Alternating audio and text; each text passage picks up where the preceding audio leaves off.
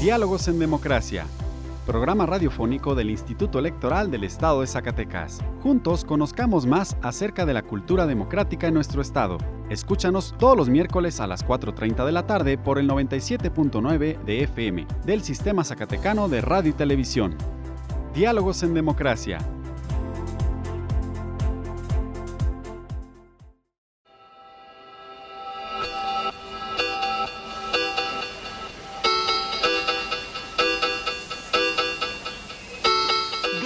En Democracia.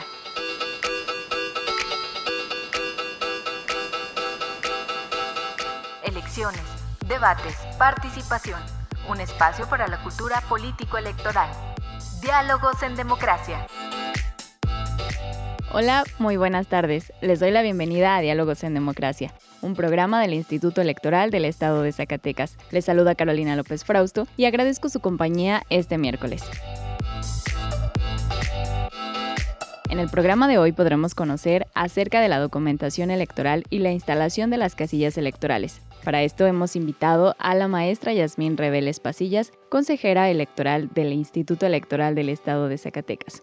Te presentaremos una cápsula histórica sobre Antonio López de Santana, además una cápsula sobre la violencia política contra las mujeres y las últimas noticias del proceso electoral. Ahora vamos a nuestra primera sección de efemérides en voz de nuestra compañera Iris Álvarez.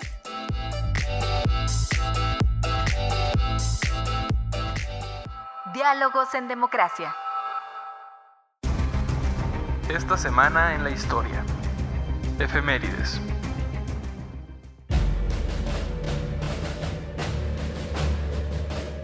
Abril 19 de 1837. Anastasio Bustamante asume por primera vez la presidencia de la República. Dejará el cargo hasta el 18 de marzo de 1839. Abril 19 de 1994. Reforma constitucional en materia electoral.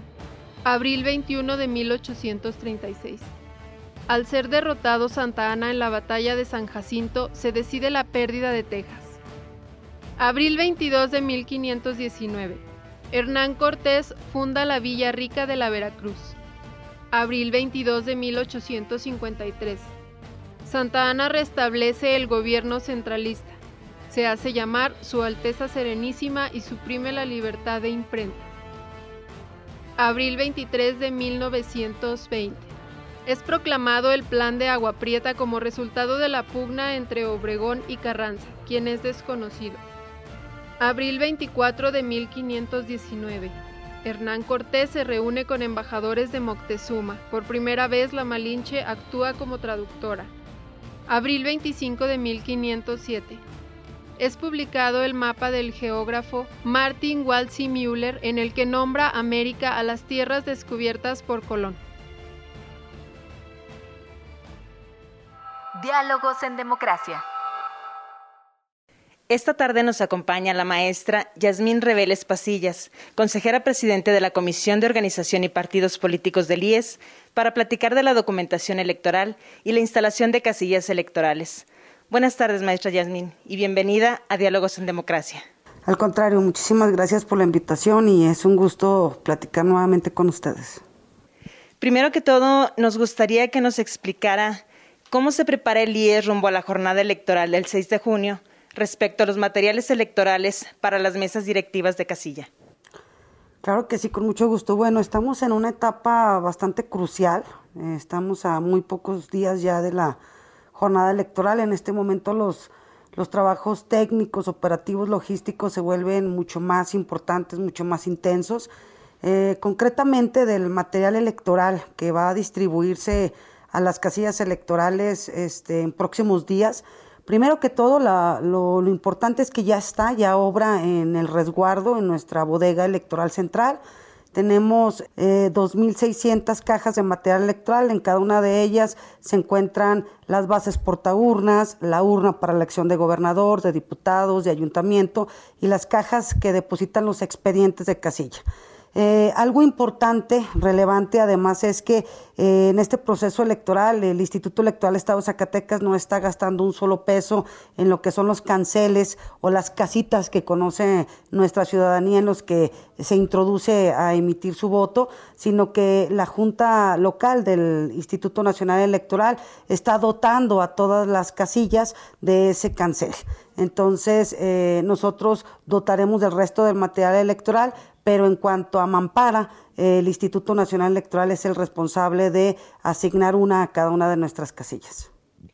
Muy bien, consejera. Respecto a la documentación electoral, ¿cuándo inicia la producción? Bueno, respecto a la documentación electoral, eh, primero eh, quiero puntualizar que hay dos tipos de documentación electoral. Una es con emblemas y otra es sin emblemas. Eh, la de sin emblemas, que son formatos, digamos, mucho más sencillos, que no contienen resultados de escrutinio y cómputo de la casilla o de recuentos, pues esa documentación ya se encuentra producida. Son dos documentos, que es el acta de electores en tránsito y la entrega del paquete electoral a los presidentes de mesa directiva de casilla. Pero en cuanto a la documentación con emblemas, eh, el día de ayer precisamente se hizo ya el arranque en la empresa ganadora en la licitación de talleres de gráficos Corona, perdón, en la cual se está imprimiendo ya la documentación con emblemas. Me estoy refiriendo a las actas de escrutinio y cómputo, a las actas de la jornada electoral, a las hojas de incidentes y, a una serie de documentos ya muy importantes que ya se dio inicio desde el día de ayer a la producción. Está terminándose aproximadamente entre martes y miércoles de la próxima semana y quedaría pendiente el documento pues más importante que es nuestra boleta electoral. La boleta electoral primero es importante que eh, pues se dé un avance eh, en, el, en el trabajo que hacen nuestros partidos políticos, de que en ocasiones hacen sustituciones de los candidatos que originalmente registran. Entonces estaríamos cerrando este trámite de, sustituciones eh, de personas candidatas para que puedan aparecer técnicamente en la boleta. Cerraríamos estas sustituciones el día 30 de abril aproximadamente con la finalidad de que la empresa que he mencionado pueda iniciar producción aproximadamente el 6 de mayo y estar entregándonos las boletas electorales con todo el protocolo de medidas de seguridad tentativamente el 14 de mayo eh, de este año. Respecto a las boletas electorales, ¿cuántas se contemplan imprimir? Tenemos eh, ahorita aproximadamente 4 millones 58 mil boletas. Eh, estas boletas, pues bueno, eh, se dotan a las personas que están inscritas, que aparecen en la lista nominal.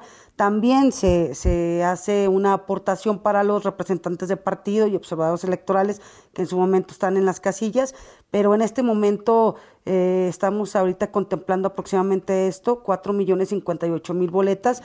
Al ser una elección eh, triple, es decir, gobernador, diputaciones y ayuntamientos, pues es aproximadamente un millón y medio más de boletas que lo que se imprimió en el proceso electoral inmediato anterior, 2017-2018.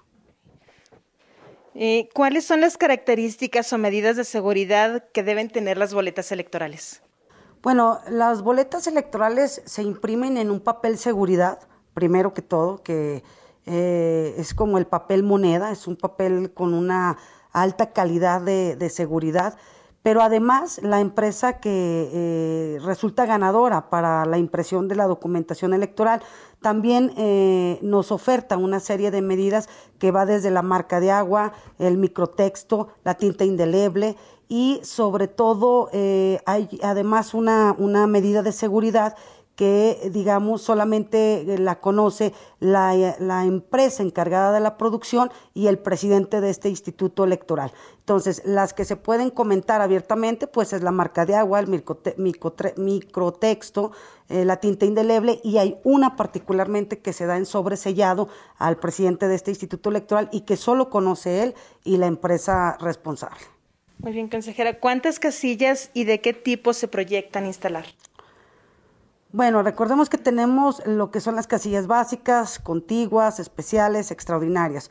En total y con un corte al 25 de marzo, tenemos que se instalarán en el territorio zacatecano aproximadamente 2.569 casillas.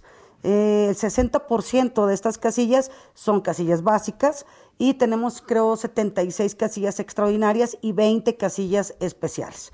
Entonces, eh, se está ahorita eh, haciendo la publicación de los domicilios donde se instalarán estas casillas, que son preferentemente escuelas, y en algunas ocasiones, bueno, si así las circunstancias lo, lo requieren, pues sí, son domicilios particulares, pero se trata que sea eh, lo menos de este porcentaje. Entonces, en total, eh, aproximadamente instalaremos 2.569. Se está ya dando la publicación en los lugares de mayor afluencia y en los domicilios de nuestros consejos electorales distritales y municipales para que la ciudadanía pueda ubicarse y señalar y conocer, pues, este, dónde pueden acudir el día de la elección, este próximo 6 de junio. ¿Algo más que desea agregar, consejera? Bueno, me gustaría agregar algo importantísimo. Eh, el Instituto Nacional Electoral en el mes de febrero aprobó un protocolo sanitario que se va a poner en marcha el día de la jornada electoral y es con la finalidad de que tanto el Instituto Nacional Electoral como el Instituto Electoral Estado de Zacatecas fortalezcamos en la ciudadanía la confianza para que acuda a votar en lugares que van a tener eh, todas las medidas de seguridad sanitarias y que sientan que son lugares realmente seguros, tanto para emitir su voto sin coacción alguna en plena libertad, como seguros en las condiciones de medidas sanitarias. Eh, entre el 19 de abril y el 7 de mayo, la Junta Local del Instituto Nacional Electoral va a establecer unos prototipos para hacer la difusión en los medios de comunicación y conozcan las acciones que se van a implementar para resguardar la salud tanto de los funcionarios de las mesas directivas de casilla como los representantes de partido y por supuesto de la ciudadanía que acuda a votar. Te puedo comentar que este, la credencial del elector no va a ser tomada por los miembros de la mesa directiva de casilla, únicamente se va a mostrar. los canceles en los que se introducen a emitir su voto no tendrán cortinillas, eh, se van a establecer eh, marcas en el piso para eh, resguardar la sana distancia y solamente podrán entrar dos a votar y además se va a sanitizar estos espacios antes de eh, la jornada electoral y después de la jornada electoral. Se le recomienda a toda la ciudadanía que acuda que siempre sea con cubrebocas, con careta y habrá los insumos necesarios para que constantemente se estén sanitizando. Entonces, eh, que la ciudadanía sepa que estamos preparando eh, tanto el Instituto Nacional Electoral como el Instituto Electoral Estado de Zacatecas espacios seguros en su doble concepción para que eh, tengan la confianza de acudir a emitir su voto este próximo 6 de junio. Muchas gracias, consejera Yasmín Reveres Pasillas. Al contrario, gracias a ustedes, es un gusto saludarlos. Diálogos en Democracia. El Instituto Electoral del Estado de Zacatecas te invita a participar como observador u observadora electoral. Quienes tienen la facultad por ley para observar los actos de preparación y desarrollo del proceso electoral. Tienes hasta el 30 de abril del 2021 para acreditarte. Para más información llama al 492-92-20606, extensión 125 y 127. O ingresa a www.ies.rg.mx. Instituto Electoral del Estado de Zacatecas. Diálogos en Democracia. Ahora vayamos a escuchar la cápsula histórica sobre Antonio López de Santana en voz de nuestro compañero Ani Serrano. En 1853, Antonio López de Santana, que había estado exiliado en Colombia, regresó el 1 de abril a México. Llamado por el grupo de los conservadores, el día 20 entró a la Ciudad de México y pasó al Salón de la Cámara de Diputados donde ante el Tribunal de la Suprema Corte de Justicia juró como presidente. Como antecedente, tenemos el 2 de febrero de 1848.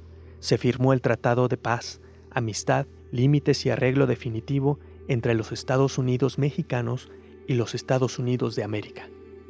Con este acuerdo, el cual fue ratificado el 30 de mayo de 1848, Santana perdió 2 millones de kilómetros cuadrados, estados que hoy comprenden California, Texas, Colorado, Nevada, Nuevo México, Utah y partes de Colorado y Wyoming.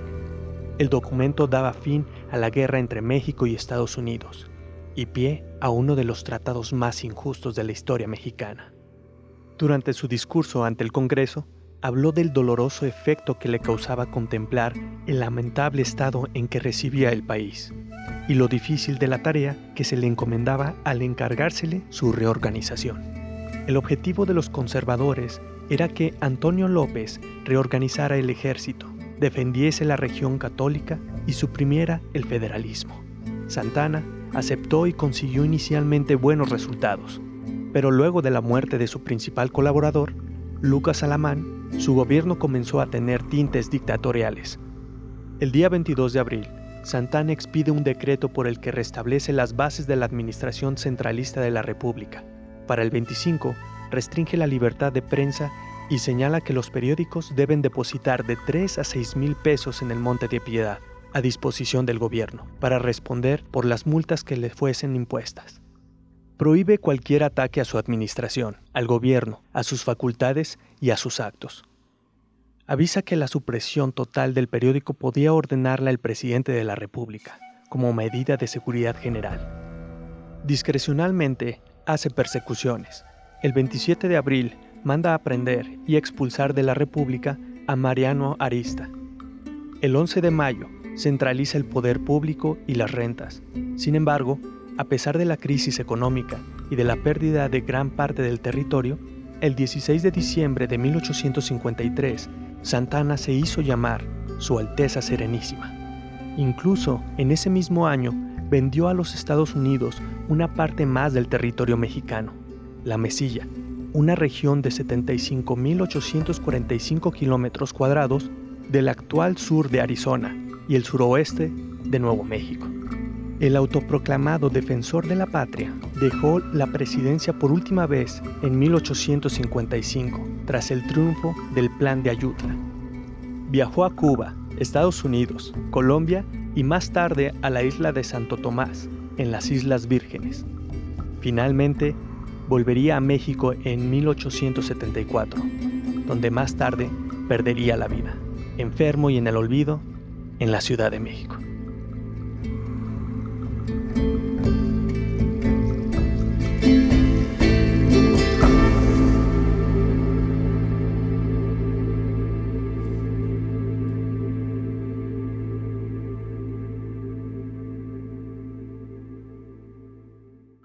Diálogos en Democracia. Ahora escucharemos una pequeña cápsula sobre la violencia política contra las mujeres. ¿Qué es la violencia política por razón de género?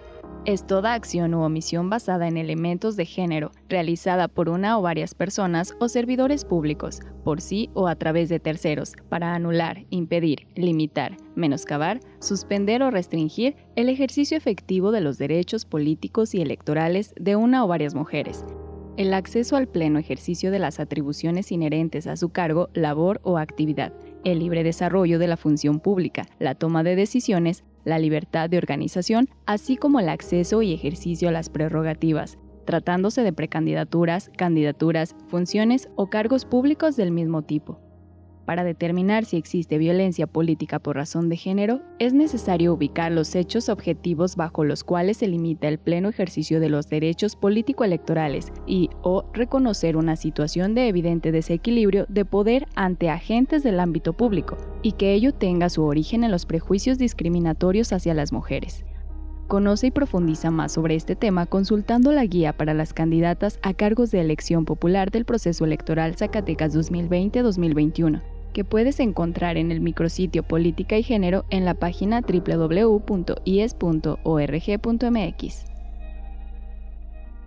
Diálogos en Democracia. El proceso electoral en Zacatecas está en marcha.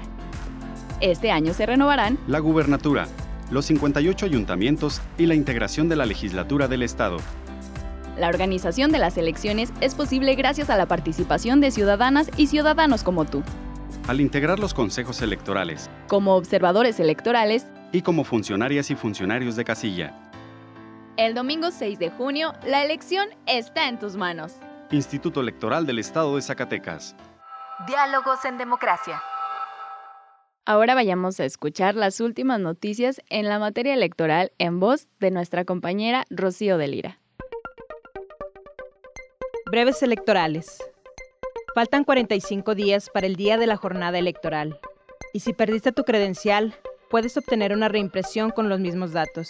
Solo se atenderá con cita. Tienes hasta el 25 de mayo para hacerlo. Para más información, llama al 800-433-2000. El Instituto Nacional Electoral cuenta con un micrositio donde puedes consultar la información de las y los candidatos que participan en la elección federal.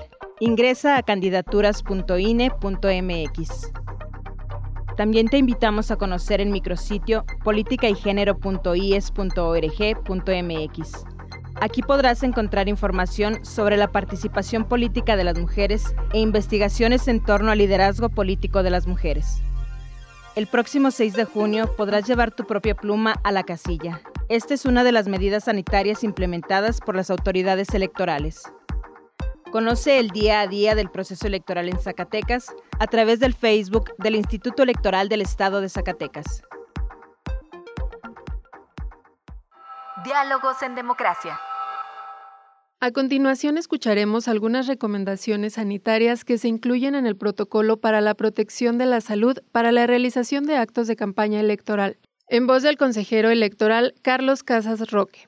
Los órganos electorales tenemos la obligación, ahora que estamos por primera vez en la historia organizando elecciones con pandemia, algo que no, no se había dado en la historia de las elecciones en México, al menos no que yo me acuerdo en la historia moderna, eh, y esto es algo que, que nosotros como institución tenemos la obligación de salvaguardar la salud, no siendo las autoridades de salud competentes, pero sí como autoridad electoral y toda vez que las campañas electorales, bueno, pues eh, eh, nos corresponde a nosotros en cierta forma eh, regular dichas actividades. Entonces nosotros lo que hicimos fue elaborar este protocolo que no son más que recomendaciones para que ellos lleven a cabo en la realización de las campañas. ¿Y cómo las dividimos? Pues mira, el documento contiene principalmente, la esencia es recomendaciones generales de protección de la salud. Eh, para la asistencia a los eventos, bueno, pues obviamente todas las personas deberán acudir con cubreboca, eh, deberán usar el gel sanitizante antes de entrar al evento, deberán sanitizar su calzado, pero antes de esto el partido político, la candidatura que corresponda, tiene la obligación de sanitizar el espacio donde va a llevarse a cabo el evento público. Eh, o, antes de que sean los eventos masivos, nosotros principalmente les recomendamos a los partidos políticos y candidaturas que de preferencia sus campañas, la difusión de su plataforma, de sus propuestas, que las pudieran hacer por otras vías. ¿Cuáles son? Las redes sociales. Y por último, eh, durante las campañas electorales, como todos sabemos, pues hay muchos artículos publicitarios, lo que los candidatos dan a las personas. Entonces ahora les recomendamos que preferentemente no den artículos publicitarios. Pero si los tienen que dar o si los van a dar, pues que estos artículos publicitarios sean debidamente sanitizados antes de entregárselos a las personas. Entonces, de preferencia que no se utilicen, o si se van a utilizar, que previamente sean sanitizados. En esto es en lo que consiste esencialmente el protocolo para la realización de actos de campaña.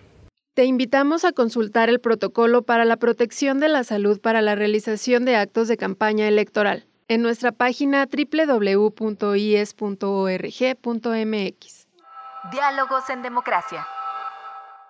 El Instituto Electoral del Estado de Zacatecas te invita a participar como observador u observadora electoral. Quienes tienen la facultad por ley para observar los actos de preparación y desarrollo del proceso electoral. Tienes hasta el 30 de abril del 2021 para acreditarte. Para más información llama al 492-92-20606, extensión 125 y 127. O ingresa a www.ies.rg.mx. Instituto Electoral del Estado de Zacatecas. Diálogos en Democracia.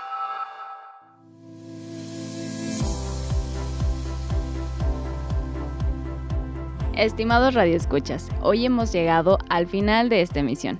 Los invito a que conozcan más contenidos interesantes del proceso electoral. En Facebook nos encuentran como Instituto Electoral del Estado de Zacatecas, en Instagram y en Twitter como ISCS. Agradecemos tu compañía en esta tarde y te invitamos a que nos vuelvas a escuchar el próximo miércoles en punto de las 4.30 de la tarde. Agradecemos también a Radio Zacatecas el apoyo para la difusión de este programa, en especial a su directora Teresa Velázquez. Agradezco también el apoyo y el acompañamiento de mis compañeros Ani Serrano, Iris Álvarez, Rocío de Lira, Horacio Rodríguez y Víctor Trejo. Para el Instituto Electoral del Estado de Zacatecas, la confianza y participación de la ciudadanía es muy importante. Se despide de ustedes Carolina López Frausto, muchas gracias y recuerda que la elección está en tus manos. Hasta la próxima.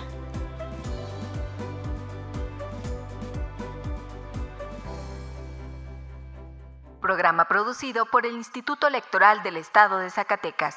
Diálogos en Democracia.